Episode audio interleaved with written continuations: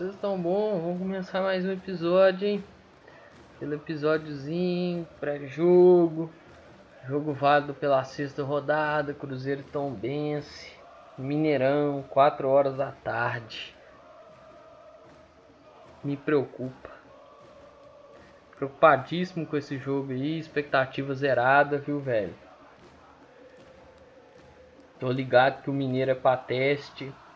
Mas tem uns testes aí, mano, que é foda. É foda, meu irmão, é foda. Uns malucos aí fora de posição, uns caras que parece que não estão bem fisicamente. Vamos ver o que, que esses 10 dias trouxeram aí pro clube, né? Os jogadores. Eu espero, a única coisa que eu espero, as únicas, né? Um jogo melhor do que o da semana passada, do que o da semana retrasada. É do que o domingo passado, né? E menos invenções. Que o Felipe Conceição consiga começar a implementar a cara dele, o jeito dele de jogar nesse time. Porque não adianta a gente ficar aqui falando, velho, que a Série B é a competição mais importante do ano, que isso, que aquilo, mas chegar lá na Série B e não tá redondinho, não tá na ponta dos cascos, entendeu? Tá mais ou menos precisando acertar coisas. Tem que chegar na série B redondinho, mano. Certinho, fraga. Ó, oh, passou entrar em campo e jogar. Porque se tiver que consertar o carro com ele andando, velho, não vai dar certo. Nós vimos isso ano passado e isso pode ser, não só ano passado, no retrasado também. Isso pode ser um problemão. E é difícil, viu? Esse tipo de conserto aí não dá certo. E nós vamos pegar um time que por mais que não venha fazendo a puta da campanha como fez ano passado, um time complicado, que sabe criar, que sabe enxergar os espaços. Deram vacilo, tomaram empate no jogo passado? Deram mas sabem criar e sabem criar, sabem ver espaço no campo. E, e aí está o problema. O Cruzeiro, ele dá espaço demais. É um time que, pô, joga de, de peito aberto, velho. Sim, pô, vai todo mundo, um volante na frente da zaga. E assim, se deixar, fudeu.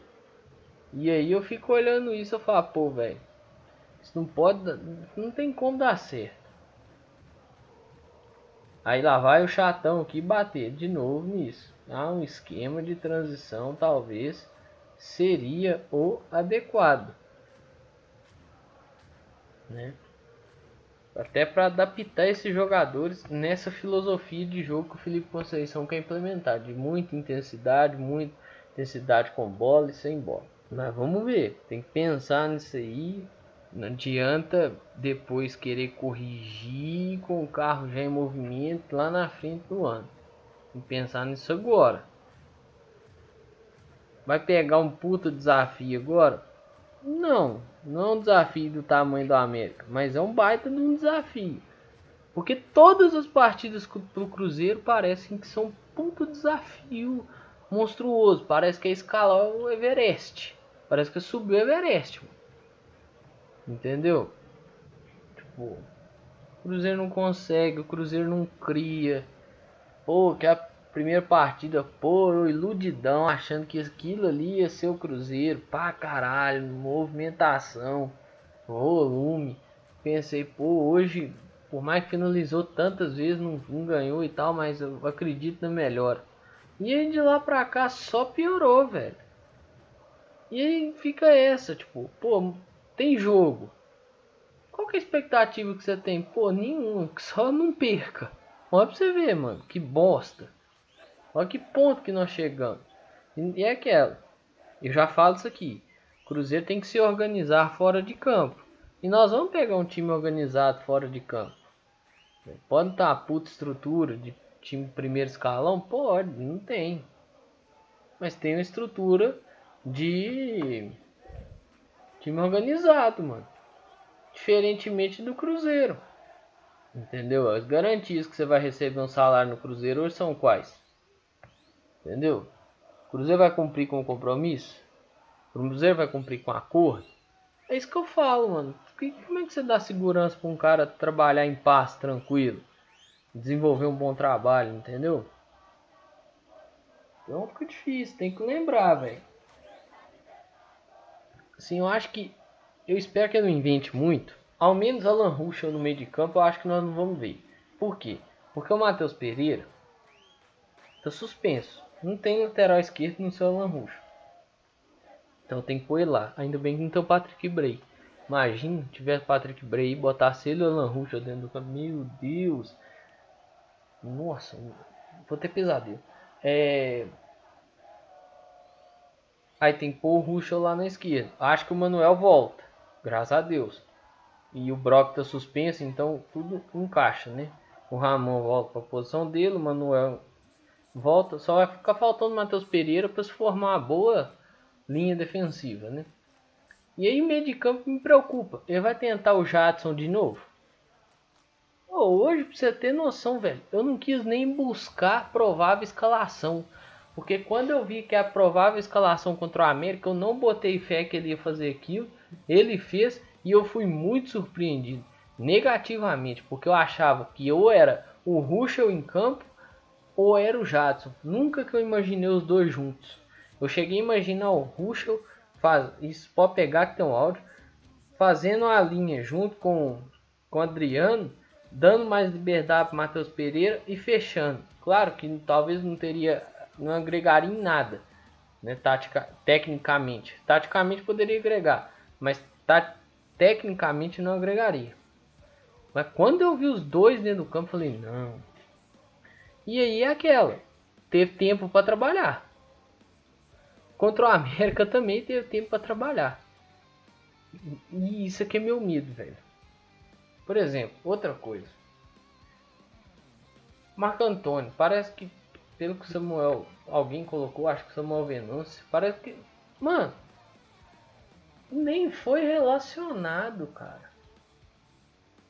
Por quê? Precisa testar o cara, velho. Precisa colocar o cara pra para jogar. Entendeu? Precisa começar a dar oportunidade desses meninos jogar. O Marco Antônio foi relacionado. O Guimintz foi, primeira vez, se eu não me engano. Beleza, legal, velho. Mas vamos pôr o Marco Antônio. Agora é a hora de fazer o teste com o Marco Antônio. Não é, não é pegar ele, soltar ele na fogueira de, de Série B e, e esperar que o menino vire o, o Messi. Entendeu? O Pelé Pô, o Maradona, meu, velho, não vai rolar assim. Pô, faz um teste com o menino, olha o menino, comportamento do menino em campo, gente. Pensar nisso aí também, gente. Pô, tá fazendo transição, Pedro, não sei o que, tá, mas já relaciona, vai começar a sentir o clima do, do jogo de novo, né? Porque, pô, tá sem jogar desde agosto do ano passado. Falando pra pôr o menino nos 90 minutos, não, gente. Vamos para relacionar. Já é um passo. Óbvio que eu queria que ele entrasse ao menos 45. Mas não vai entrar. Né? Eu já sei disso. Então se relacionasse já era um passo. E aquele ambiente, assim, tinha ambientação, clima e tudo mais. Mas não, tá difícil. Tá difícil. É questão de utilização dos senhores. Ariel Cabral, Henrique, Léo e Manuel. Manuel ele é útil, extremamente útil.